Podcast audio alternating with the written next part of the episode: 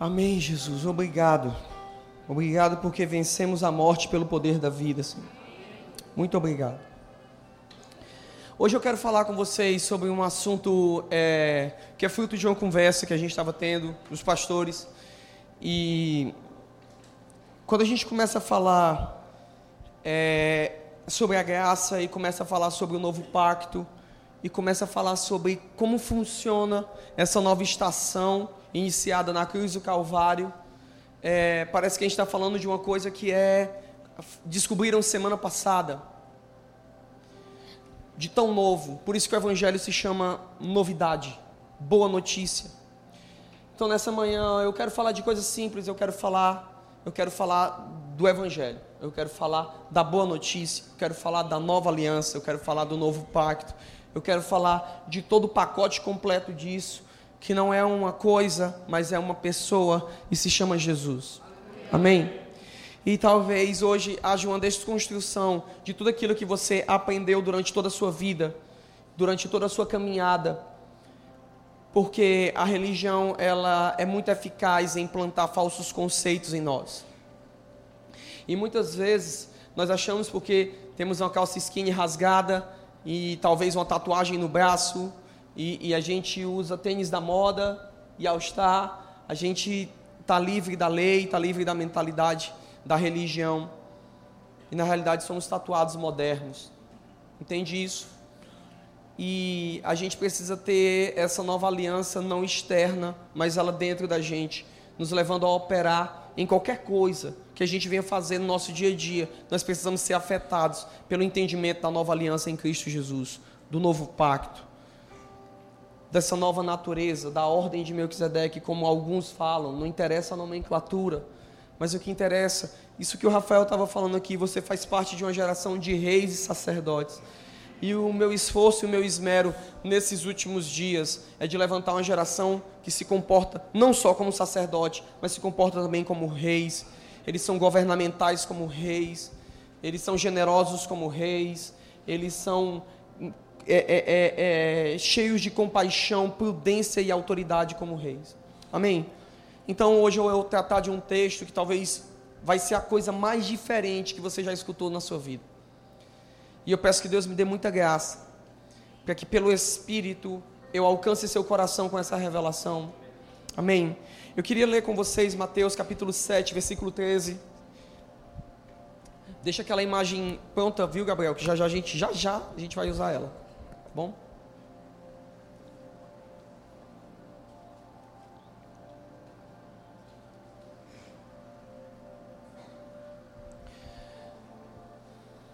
Coloque a mão sobre o seu coração e diga comigo, Espírito Santo. Só você pode alcançar esse local. Só você. Que a mente humana não alcance Diga comigo que a mente humana não alcança, que a sabedoria humana não alcance, mas que o Espírito Santo alcance. Eu dou liberdade. Dou liberdade. Vamos lá, diga, eu dou liberdade, Espírito Santo. Para tu me levar para um novo nível de revelação. Porque nós não vamos falar de sabedoria humana aqui, irmãos, mas de sabedoria espiritual e eterna. Amém. Mateus capítulo 7, versículo 13, Gabriel. Vamos lá, eu acredito que todos vocês devem ter já ouvido falar é, desse texto. Entrai pela porta, entrai pela porta, abre parêntese, larga é a porta e espaçoso o caminho que conduz para a perdição, e são muitos o que entram por ela, ok? Continua. Porque estreita é a porta e apertado o caminho que conduz para a vida. Diga, apertado o caminho que conduz para a vida. E são poucos os que acertam com ela. Quando a gente volta para o versículo 13, a gente percebe que o autor ele coloca entre parênteses, explicando que larga é a porta e espaçoso o caminho que conduz para a perdição, e são muitos os que entram por ela. E fecha parênteses. Só que antes disso, a sentença é: entrai pela porta estreita. Então, quando ele diz entrai pela porta estreita, abre parêntese e de repente fala de uma porta larga, ele está deixando claro que existem duas portas para tentar chegar ao reino dos céus, ok? Diga comigo duas portas. Uma estreita, outra é larga. Calma, calma. Não me julgue. Não pensa que você já sabe o que é que eu vou falar. Calma. Você pode estar severamente equivocado. O problema é que esse texto, na mão de um legalista, ele vira um, um, um frigorífico em larga escala. Porque ele vai fatiar, vai ferir, vai matar, vai escarnificar a vida de qualquer pessoa. Na vida de um pregador legalista, o que é um pregador legalista? O que é o legalismo? O legalismo é a imposição de leis para alcançar um fim. E na mão de um legalista, ele vai pegar todo esse texto e vai começar a estabelecer um altíssimo padrão de leis. Porque, pastor, eu estou vendo que o senhor está pregando sobre, sobre o novo pacto, eu estou vendo que o senhor está pregando sobre a nova aliança, eu estou vendo que o senhor está me ensinando que a graça, a graça, é, primeiro é intimidade, depois santidade. Porque parece que é louco, pastor, mas eu estou começando a entender que o Senhor me ensina que eu não devo primariamente me, me preocupar com os meus pecados, mas me preocupar em estar perto de Jesus. E conforme eu for andando com Jesus, os meus pecados vão desaparecer. Os meus pecados vão perder a força. Isso é muito contrário, pastor, ao texto de Mateus capítulo 7, versículo 13. Porque o próprio Jesus abriu a boca e disse que a porta é a porta é estreita. Como se aplica o novo pacto dentro desse texto? Parece que esses textos não conversam, não é? Parece que são duas pessoas. Daí eu quero levar você a uma imersão nesse texto, nessa manhã. Por isso que eu preciso de muita graça do Espírito, porque eu não vou falar de sabedoria humana, eu não vou falar do grego, eu não vou falar do contexto histórico por si só. Eu quero te inserir no ambiente jurídico dessa nova estação que você está. Diga, nessa manhã, nós vamos entrar no fórum, no fórum, diga comigo, no fórum Clóvis Bevilacqua do céu. Para quem você que não é de Fortaleza, é, esse é o fórum aqui de Fortaleza, tá certo? Mas coloca o nome do fórum da sua cidade. Imagina, eu estou entrando no fórum de São Paulo, no fórum do Rio de Janeiro, só que da região celeste da região eterna. Diga comigo, eu estou entrando no fórum do Cordeiro, no fórum eterno. Diga, eu vou receber um novo contrato, com novas cláusulas, com novas condições. Uau, isso é muito legal. Isso é muito legal. Porque nós vamos falar muito sobre ambiente jurídico. Qual é a visão que a religião tem sobre esse texto? a visão que a religião tem sobre esse texto. Por isso que eu digo, esse texto na mão de um legalista ele é perigoso. Porque um legalista vai pegar esse texto e vai dizer: "Olha, a porta é estreita, porque a porta do mundo que conduz à salvação ela é larga". E eu cresci dentro de uma igreja durante muito tempo que era chamada por outras igrejas de a igreja da porta larga. Quantos já ouviram essa expressão? Mas sabe por que, ela era a igreja da porta larga? porque as irmãs usavam calça e brinco. Então, na década de 90 para os anos 2000, talvez isso é uma coisa estranha hoje em dia, mas naquele tempo não. Porque ainda havia discussão para saber se tinha bateria ou não no culto. Por quê, pastor? Porque tem tambor na macumba. Então a gente ainda questionava. Consegue entender? Duas guitarras hoje em dia no pronto, meu amigo. Show satanista de último grau. Logo, as igrejas de cunho mais tradicional, elas chamavam as igrejas que eram mais emergentes de igrejas de porta larga. Por quê? Porque eram igrejas que facilitavam a entrada dos membros. Como se a dificuldade do evangelho fosse resumida no tamanho de uma calça. E no, na largura do seu paletó. Então, começou-se a criar esse conceito de que ser de uma igreja de porta estreita era as mulheres não depilarem as pernas.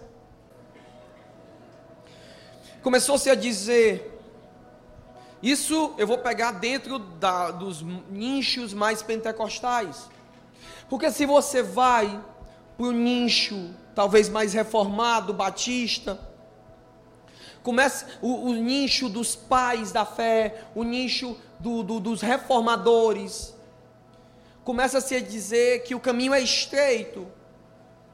E por ser estreito, você não deve caminhar como o mundo caminha, você não deve ter uma profissão boa como o mundo caminha, você não pode ter uma casa boa como o mundo estabelece, porque isso é, é facilidade, e o Evangelho de Jesus é uma porta estreita, não pode ter facilidade.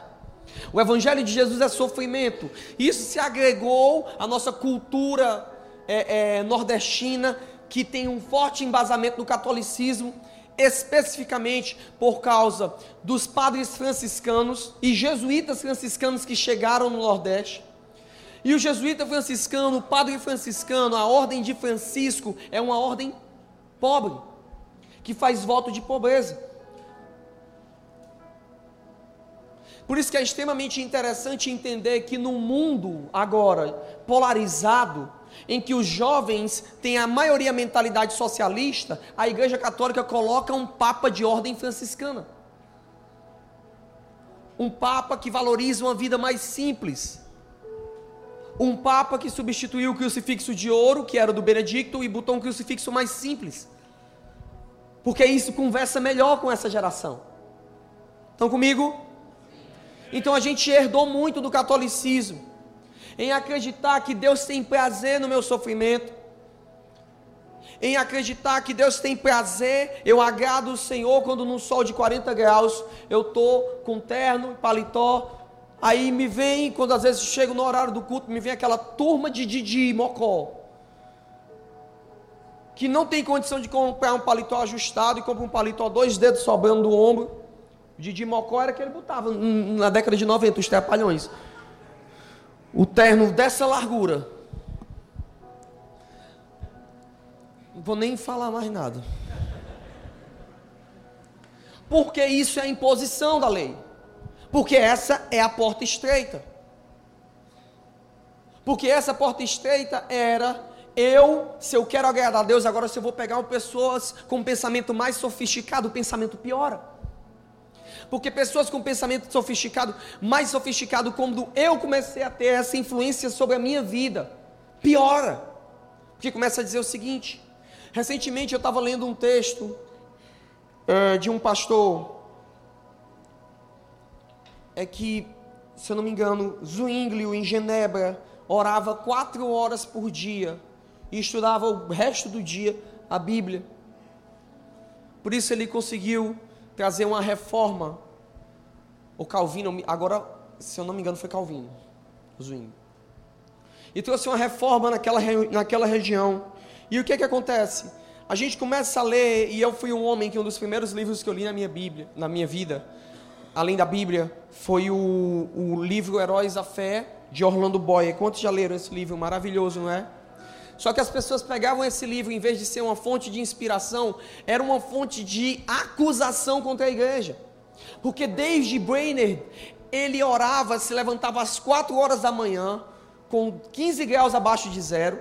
Ele começava a orar de joelho até que ele sentisse que seus membros estavam dormentes. Aí ele se levantava e ia pregar aos índios. Morreu com 29 anos de tuberculose, decorrente das suas viagens. E pregou para os índios de Connecticut. E isso para mim era colocado como uma regra de fé. Tem uma, uma célebre frase de David Brainerd que diz o seguinte: Hoje eu dobrei os meus joelhos para orar de manhãzinha. Quando eu me levantei já era de noitinha. Tem até música sobre isso, né, Pamela? Mas preste atenção, essa é uma. O cara se ajoelhou para orar de manhã. Quando se deu conta do final da oração, era o final da noite. Era de noite já. Outra vez ele diz: Eu passei tanto tempo ajoelhado que os meus ossos pareciam cera dentro da minha carne. E a minha geração, gente, pegaram a nossa boca, botaram um, como é que chama aquele um funil e fizeram assim, ó. Encheram até o talo. Pegaram textos como de Levíticos 6, falando do nazireado, e colocaram: vocês precisam viver como nazireus. Gente, com 19, 20 anos de idade, meu cabelo estava bem aqui, grande. No auge dos meus 52 quilos, porque para agradar a Deus a porta era estreita. Era 60 dias de jejum. Eu era nazireu, meu cabelo estava grande. Eu pegava pano de saco e me vestia e ficava 40 dias, 30 dias com ele. Aconteciam coisas maravilhosas, foi maravilhoso para mim, foi. Só que a lei ela mata. Com 17 anos de idade, eu estava esse, eu tava esse ontem, eu estava parei e olhei assim, e eu comecei, mãe, eu estava orando e comecei a orar por ti. E comecei a te celebrar. Porque tu entendeu algo que não é natural, que eu não entendo. Porque eu não entendo como é que com 17 anos tu me liberou para ir para o campo missionário com 17 anos, ela me liberou porque eu, eu, eu cresci ouvindo: você nasceu para viver para Deus. Eu te entreguei para Deus. A minha mãe teve uma hemorragia muito séria quando eu tinha pouco tempo de vida e ela fez esse voto ao Senhor. E com 17 anos, quando eu disse que eu queria ir para o campo missionário, minha primeira viagem missionária foi com 17 anos. Eu fui para o campo missionário, ela me liberou. Com seis meses depois, eu viajei a primeira vez. A minha mãe e o meu pai Alberto estão aqui conseguiram uma carona para mim num caminhão da Ortobon. E eu vou a primeira vez para o campo missionário, de caminhão, com 17 anos. Eu olhei para o céu e disse: Eu não tenho capacidade de fazer isso com o Guilherme. Precisa-se de muita fé para fazer isso. E hoje eu estou te honrando publicamente, porque eu sei o quanto você suportou. Eu sei o quanto você teve que ouvir. Quantas lutas você teve que travar. E hoje é necessário que publicamente eu te reconheça. Os líderes que caminham comigo sabem como eu não jogo fácil com minha, com minha família. Às vezes, ser, ser, minha, ser meu familiar aqui na Casa Amarela é mais desvantagem do que vantagem, porque eu pego mais pesado com eles do que com todo mundo. E a sua renúncia resultou. Você entregou seu filho para que uma geração tivesse um pai. E Deus, ele não esqueceu disso. Ele não esqueceu. Oxalá o Senhor me dê a metade da força que Ele te deu para liberar o Guilherme e semeá-lo no reino. Com 17 anos, essa era a minha inspiração. Mas não era pouca coisa. Era muito tempo, porque foi colocado sobre mim que se eu não orasse duas horas por dia, eu não valia dez centavos. Porque me ensinaram que a unção se adquire assim. E teve uma utilidade na minha vida? Teve, eu não me arrependo. E nem estou condenando quem lê esse material. Mas esse material, ele deve servir para você de inspiração, jamais de medida. Jamais. Porque você não é o John Wesley, você não nasceu no século XVIII, e os tempos de hoje não são aqueles tempos. Deus não precisa de pessoas trancando cinco horas presas, estabelecendo isso como se fosse um padrão e um critério de vida.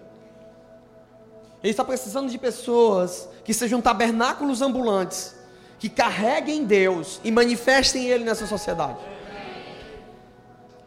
E todo esforço que você faz para Deus, todo esforço que você faz para Deus, ele só serve, ele só tem utilidade se é por amor.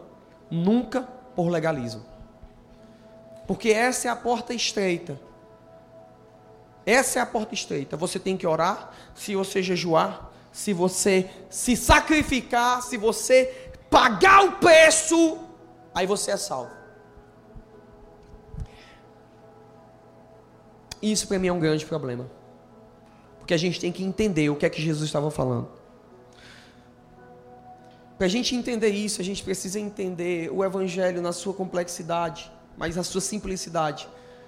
Um homem que entendeu muito bem isso foi o apóstolo Paulo, que era mestre da lei. E ele abriu mão de todo o legalismo. Olha para mim.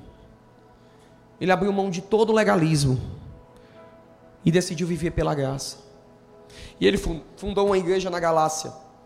E essa igreja era muito interessante, ela não era de judeus, era de gentios, gregos a massa pensante da época foi tocada por uma coisa, a graça de Deus.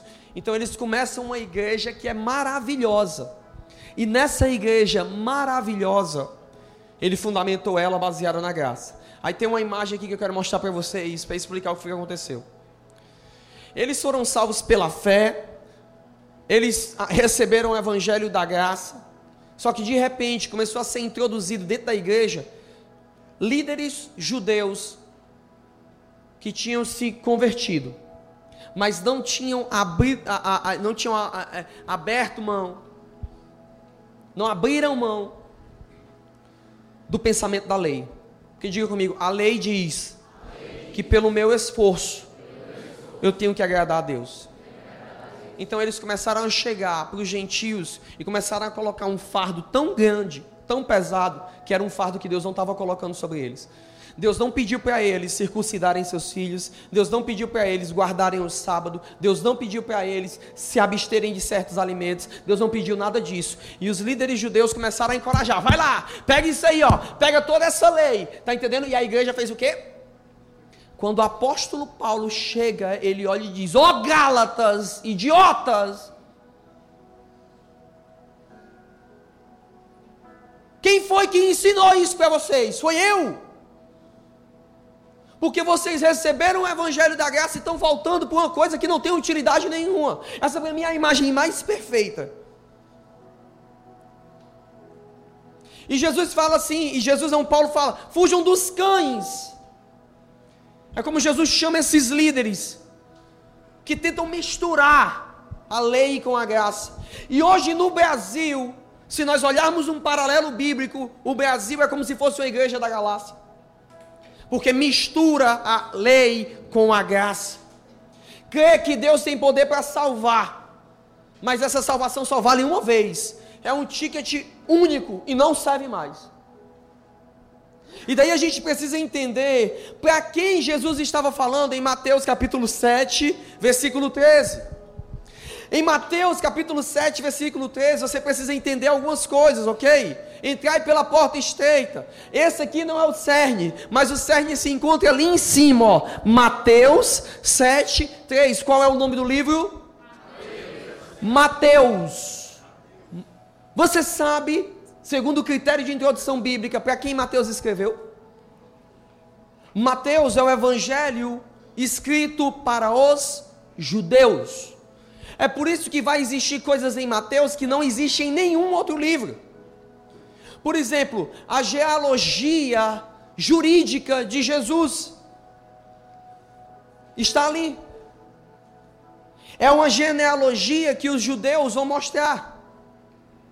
Em, em, em, Mateus, o escritor ele deixa claro que Jesus é descendente direto do trono de Davi. Ou seja, porque é o evangelho do leão, é o evangelho do rei. É o evangelho que revela Jesus como o Machias, o Messias, o Messias para o povo judeu.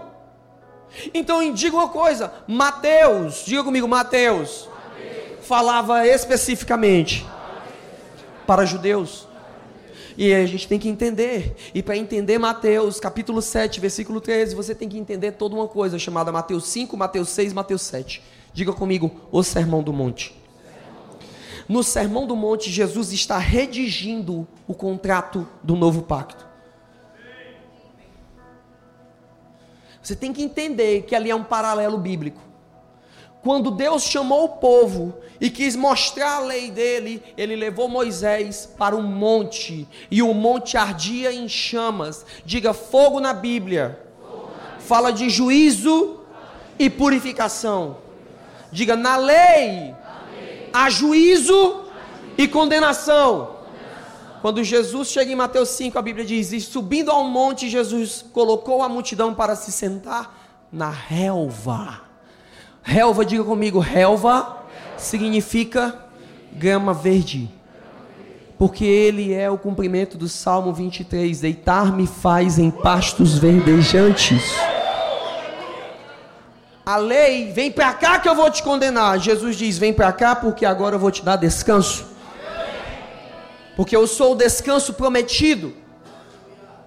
Quando Deus chegou e disse assim: Moisés, eu vou levar o povo para uma terra que eu vou dar descanso. Ele não estava falando de um local, ele estava falando de uma pessoa, e essa pessoa é Jesus. Então, veja o paralelo: no Monte Sinai, a gente vê o monte pegando fogo. Nas bem-aventuranças, todos estão sentados no descanso. E Jesus ali, ele começa a redigir o contrato do novo pacto. Ele começa: bem-aventurados Bem-aventurados são isso. Bem-aventurados que têm fome. Ele começa a estabelecer um padrão. Mateus capítulo 5, versículo 9 diz: Bem-aventurados pacificadores, porque eles serão chamados filhos de Deus. Mateus capítulo 5, eu quero te levar a um entendimento. Ele me explica algo. Jesus explica que o antigo pacto, diga comigo, ele era visual. O antigo pacto, ele era visual, tanto que ele explica Bem-aventurados pacificadores, porque eles serão chamados filhos de Deus. Jesus ele começa a mostrar que ele é o novo pacto, ele é o cumpridor da lei. Ele mesmo quando começa a falar disso, ele começa a dizer: "Não pensem que eu vim abrir mão da lei. Não pensem que eu vim destruir a lei, ao contrário, eu sou tutor dela porque eu cumpri ela." Jesus ele passou de nível. Ele cumpriu a lei e se tornou dono dela. Ele diz: "Como cumpridor, Dentro desse ambiente jurídico, agora eu tenho autoridade não só sobre ela, mas como chancelar uma renovação, uma atualização e uma nova constituição. Então ele começa ali a estabelecer os elementos da nova aliança e do novo pacto em Cristo Jesus. Ele diz: Eu cumpri, eu cumpri toda a lei, eu cumpri tudo. Agora que eu cumpri essa, eu, eu vou estabelecer qual é o nível Diga comigo, porque aquilo que eu conquisto, eu governo. Jesus ele conquistou a lei, por isso governava sobre ela. Quando um império tomava conta de outro reinado, a partir daquele momento não eram mais as leis daquele reinado que valiam, mas era a lei desse novo império. Jesus, quando ele cumpriu toda a lei, ele diz: Já que eu cumpri, agora eu vou abrir outra constituição, eu vou abrir outro modelo porque o que eu conquisto, eu governo. Então ele senta e começa a dizer: aos, aos antigos foi dito assim: não matarás. Mas nesse novo ambiente jurídico eu digo: se você se irá contra o seu irmão sem motivo, você já está pecando. Aos antigos foi dito: não adulterarás. Mas nesse novo ambiente jurídico, eu estou te dizendo o contrário.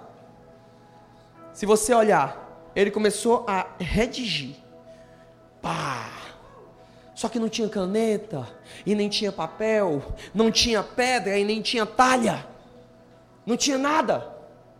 Sabe por quê? Porque Jesus estava deixando bem claro, a primeira lei, o pacto antigo, ele é visual. Ele estava deixando bem claro, o pacto antigo ele era capenga. E o que é que isso tem a ver, pastor? Tem tudo a ver. Porque no pacto antigo, para você obedecer a lei, Deus tinha que escrever numa pedra. Para você saber que Deus estava ali, ele tinha que se manifestar numa coluna de fumaça, ele tinha que se manifestar numa coluna de fogo. Para você saber que ele estava ali, ele tinha que parar o rio. E Jesus começa a dizer: Não, não, não. Isso é um pacto visual. Esse agora não. Ele não é visual. Ele não é baseado na vista, mas ele é baseado nos efeitos que essas atitudes têm num reino que ninguém vê. Então ele dizia: vocês tinham uma relação muito sensorial com Deus. Vocês só acreditavam quando vocês viam, vocês só se moviam quando tinha algum efeito. para vocês entenderem que vocês estavam conquistando em Deus, veja como é diferente. Quando Deus chama o povo no Horeb, ele diz: vão em todas as tribos e matem todo mundo. Por quê? Porque é a lei. A lei para conquistar tem que tomar e matar. Nesse novo pacto, ele olha e diz: Bem-aventurados pacificadores. Ah, porque eles serão chamados filhos de Deus. No antigo, tu toma para estabelecer, no novo, tu unifica para ser conhecido como filho de Deus. Não é mais pelo que você vê, mas você começa a fazer coisas que é baseado em uma coisa que ninguém vê. Por que ofertamos? Para mostrar para os outros? Não, ofertamos porque no mundo espiritual isso produz um efeito. Consegue entender? Por que fazemos o bem ao outro? Por que somos pacificadores? Porque na visão, sabe, naquilo que os olhos dizem, diz assim: não, eu tenho que derrubar o outro. Eu tenho a oportunidade de ajudar meu irmão, mas eu vou competir. Eu vou empurrar ele para fora. A fila do ônibus está chegando, eu furo a fila. Por quê? Porque é olho por olho e dente por dente. Mas nesse novo ambiente, não. Você está cansado, chegou uma velhinha, tome o lugar. Porque o efeito que eu produzo não é aqui. O efeito que eu produzo é aqui, ó. É aqui, é nos ares. A segunda coisa, quando a gente olha a ascensão de Jesus no Sermão do Monte, gente, eu estou dando só o trailer do Sermão do Monte, porque eu precisaria de um mês para pregar sobre ele. No capítulo 6, Jesus já explica uma coisa, diga, no capítulo 5, ele explica que a antiga aliança era visual. Eu creio no que eu vejo. Está entendendo? No capítulo 6, ele explica outra coisa. Ele explica que esse pacto, ele não é baseado em performance, mas ele é baseado em governabilidade. Como assim? Mateus capítulo 6 diz o seguinte: Guardai-vos de fazer as boas obras diante dos homens, para serdes vistos por eles. De outra sorte não tereis recompensa juntos de vosso Pai que está no céu. Está vendo o que eu estou te dizendo? Como a lei ela era visual, então aquela pessoa que fazia a lei, ela precisava de reconhecimento. Se ela jejuava, ela precisava mostrar para todo mundo que ela jejuava. Se ela ofertava, ela ia no frente de todo mundo e ofertava, porque na antiga lei era o seguinte: quando Deus conquistava alguma coisa, alguém tomava frente e tinha que ter uma oração. Até hoje, se você for em Israel, você vai ver os sábios da lei orando com a cabeça batendo lá no muro das lamentações. Porque a lei é visual, então ela exige que você tenha uma performance. A lei exige que você tenha uma performance. Nesse novo pacto, não. Deus está dizendo: não, não, não, não, não. Tem nada a ver com os homens. Tem a ver com o Pai que está no céu. Não tem a ver se os homens vão achar legal ou não. Se você dá uma oferta, a sua mão esquerda não pode saber o que, é que a sua mão direita está fazendo. Porque esse reino, ele tem a ver com governo. No antigo pacto, ele dizia: Viste o que foi dito aos antigos, você não vai adulterar. Visto que foi dito aos antigos, você não vai dar carta de divórcio à sua mulher. Somente isso. Jesus fala: não, não, não, não, não. Isso aí é só se houver adultério. E ainda é por causa da dureza dos nossos corações. Sabe o que Jesus estava querendo dizer? Ele estava querendo dizer o seguinte: que na graça as coisas mudam.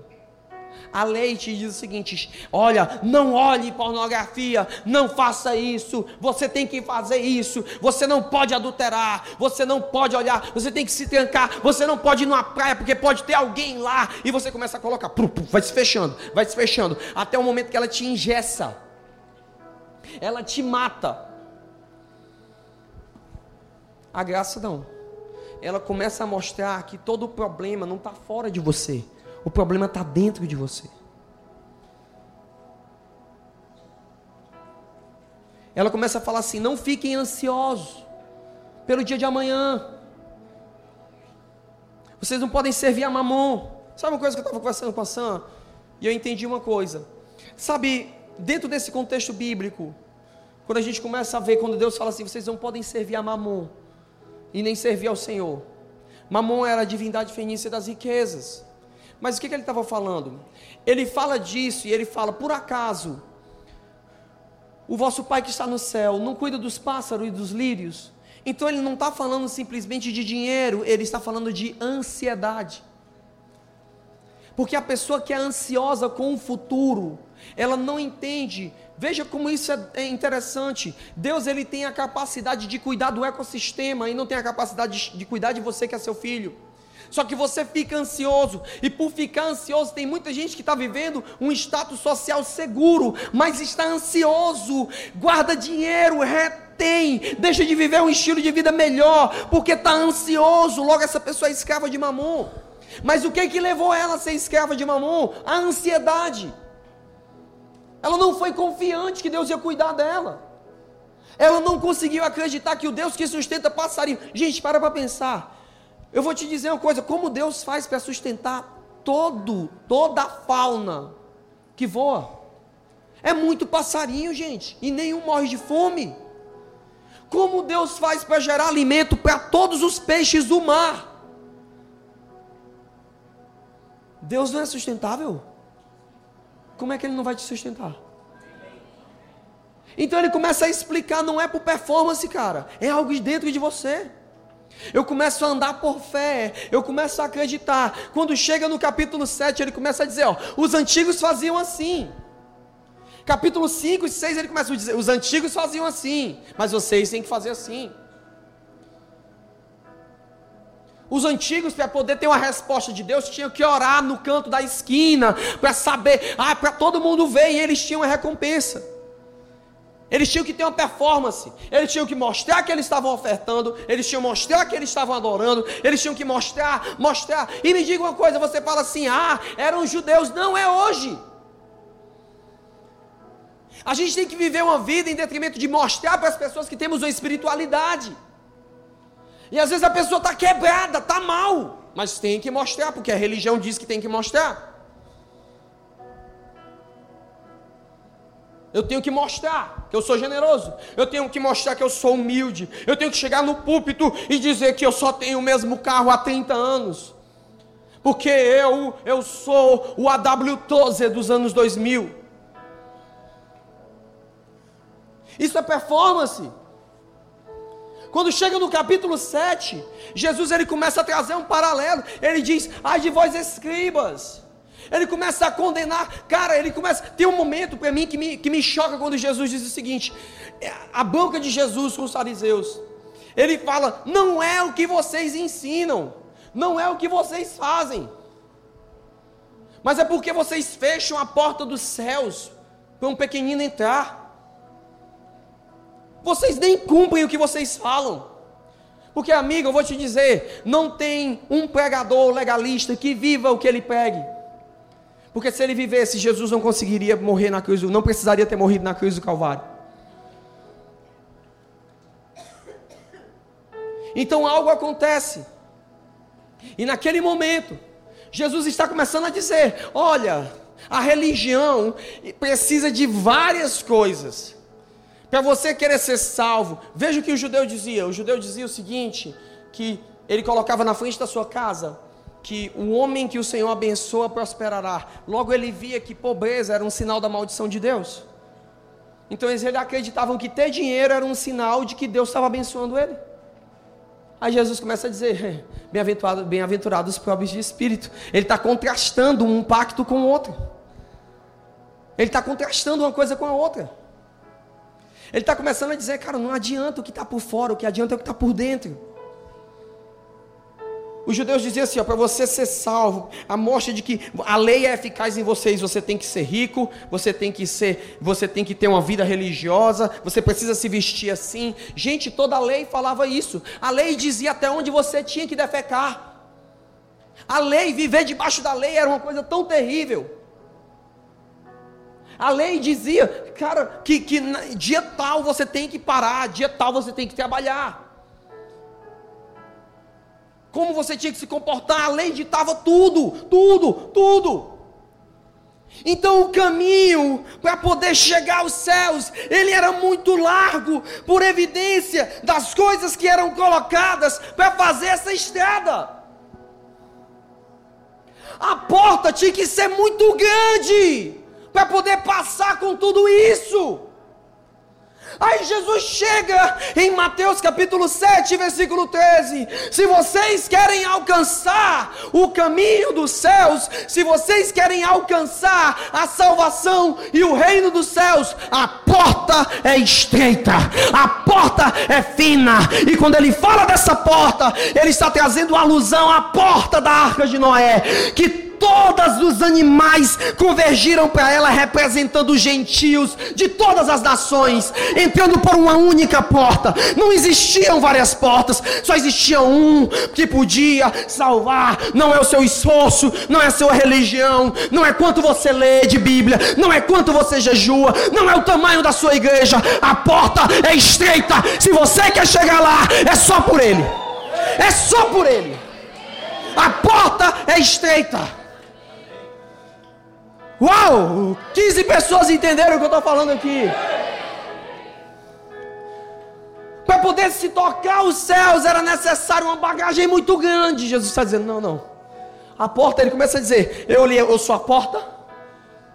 Eu sou a porta. Um judeu entendia qual era o papel da porta. Só se é salvo por ela. O judeu entendia quando Jesus dizia: Eu sou o caminho. Eu sou o caminho, porque só existia um caminho no deserto que salvou todo mundo. Quando ele dizia eu sou a árvore, eles entendiam que só tinha uma árvore no jardim do Éden que dava vida. Eu sou a árvore, e ele dizia eu sou a rocha, porque só houve. Você acha que tinham quantas rochas no deserto? Tinha poucas rochas, mas só uma dava água. Só uma. Só uma. Eu não sei o que é que você está colocando, cara, para poder agradar a Deus. Eu vou te dizer, só existe uma rocha. Essa rocha é Jesus. Eu não sei onde você está fundamentando a sua vida, mas eu abri mão e morri de toda tentativa de querer agradar a Deus. Porque a vida que eu vivo hoje, eu vivo pela fé no Filho de Deus. Jesus, tu és o caminho. Jesus, tu és a porta. Jesus, tu és a porta estreita. Aí onde você está, sonhe seu coração agora, com cabeça baixa. Sonhe seu coração. Veja se a porta que você está passando é larga demais. Veja se você está colocando artimanhas no seu coração, traçando metas para poder agradar a Deus. E Deus está gritando do céu: a porta é só uma. A porta é só uma.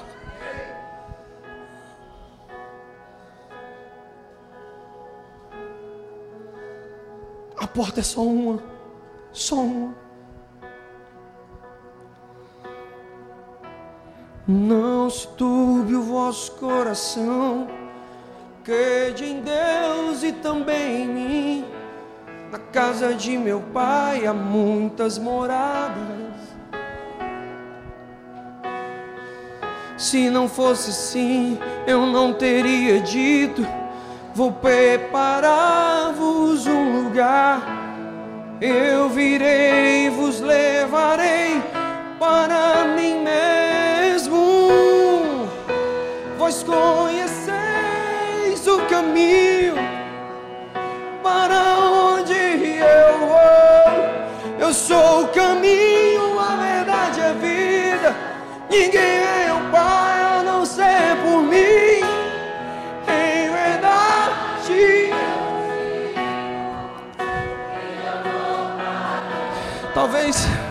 Talvez o que você está querendo construir, Deus está te desafiando para romper. Deus está te desafiando, talvez, para fazer uma grande investida. E você está achando que você está precisando disso. Ontem eu estava numa reunião. E essa reunião me pressionou tanto. Porque eu precisava de dar uma resposta, mas eu não tinha nenhuma resposta. E Jesus, essa madrugada, falou comigo: Eu sou a porta. Eu sou a porta, Anderson. Não é sua força, William. Eu sou a porta. Não é sua artimanha, não é sua logística. Você está tão pressionado. Larga esse fardo. Eu sou a porta. Eu sou a porta, Lucas. Se o meu sermão tiver que ser único, em tons variantes eu falarei sobre Jesus. Só sobre Jesus, nada mais que Jesus. Aquele que